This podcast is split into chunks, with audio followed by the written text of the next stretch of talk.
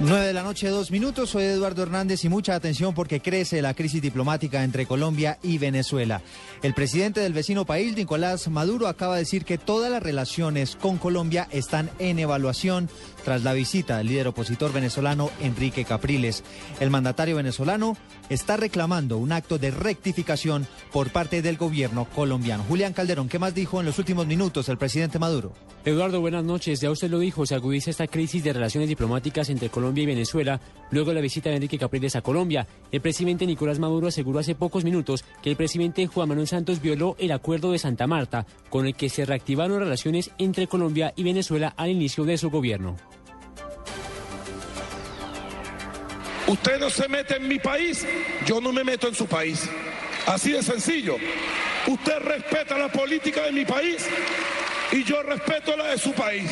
Por eso yo pido a todo el pueblo de Venezuela y a todo el pueblo de Colombia también comprensión, pero se ha violado el acuerdo de Santa Marta.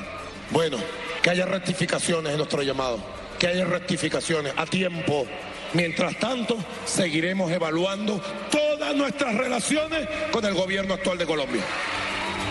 Maduro aseguró que el gobierno Santos traicionó las buenas intenciones de Venezuela como acompañante dentro del proceso de paz que se adelanta entre el gobierno Santos y las FARC en La Habana, Cuba. Yo recibí enviados del presidente Santos y autorizado por él hice gestiones con la guerrilla colombiana para lograr la paz en Colombia.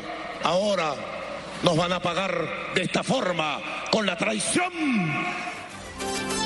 El mandatario venezolano Eduardo también reiteró que la oligarquía con participación de Roger Noriega, quien siempre tiene en sus discursos cuando se trata de planes en su contra, precisamente adelantan un plan para matarlo lentamente.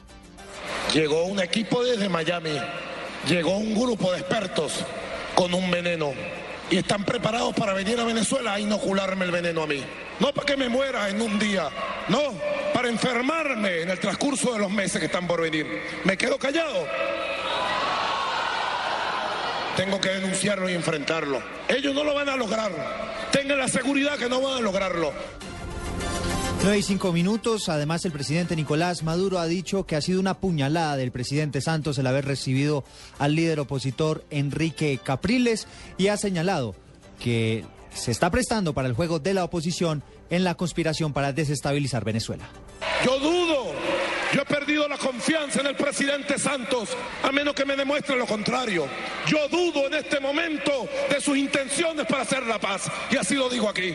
Y estoy evaluando si Venezuela continúa en ese proceso o no continúa. Yo en este momento lo estoy evaluando, porque dudo de la sinceridad del presidente Santos cuando le mete una puñalada a Venezuela por la espalda y se presta a lavarle la cara a la conspiración contra Venezuela. Sobre este tema, Julián, también hay que decir que el presidente Nicolás Maduro ha señalado que mantiene su llamado a consultas del embajador Roy Chatterton, quien era la persona que estaba en Cuba justamente para respaldar los diálogos de paz que se adelantan en estos momentos entre el gobierno y las FARC. Y como usted lo decía al principio, pues ha dicho que no solo esta, esta relación en materia de paz está en veremos, sino que mete todas las relaciones diplomáticas con Colombia en evaluación. Relaciones comerciales, relaciones económicas, relaciones diplomáticas, toda esta crisis que se ha desatado por la visita de Enrique Capriles podría inclusive generar mucho daño a la población fronteriza, que por lo general es la que primero siente el impacto cuando hay estas crisis entre ambos gobiernos. Muy bien, Julián, que hay que decir que ante esta andanada del presidente Maduro se dio después de que el vicepresidente Angelino Garzón asegurara que el gobierno colombiano reconoce la legitimidad de su gobierno en Venezuela. Esto fue lo que dijo el vicepresidente Angelino Garzón en una entrevista que le concedió hoy a la cadena CNN. Vuelvo y le repito, a partir de un principio fundamental el interés que tiene el gobierno de Colombia, el presidente Juan Manuel Santos y la canciller María Ángela de fortalecer integralmente las relaciones de Venezuela y de Colombia y el reconocimiento del gobierno de Colombia del gobierno elegido en Venezuela en cabeza del presidente Nicolás Maduro.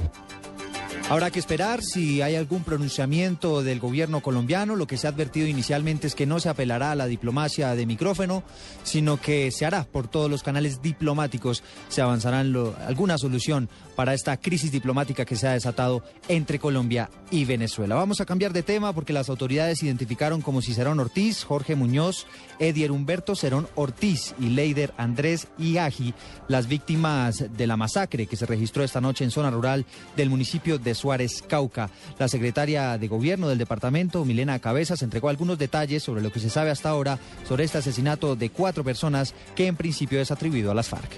Están en materia de investigación, al parecer se atribuye a la columna Jacobo Arenas, pero todos los eh, hechos están eh, siendo materia de investigación por parte de las autoridades competentes. Tenemos los datos personales de ellos, las actividades a las que se dedicaban aquí en la ciudad de Popayán, pero no sabemos qué actividades estaban realizando en el sitio o si fueron llevados hacia allá, todo eso es materia de investigación.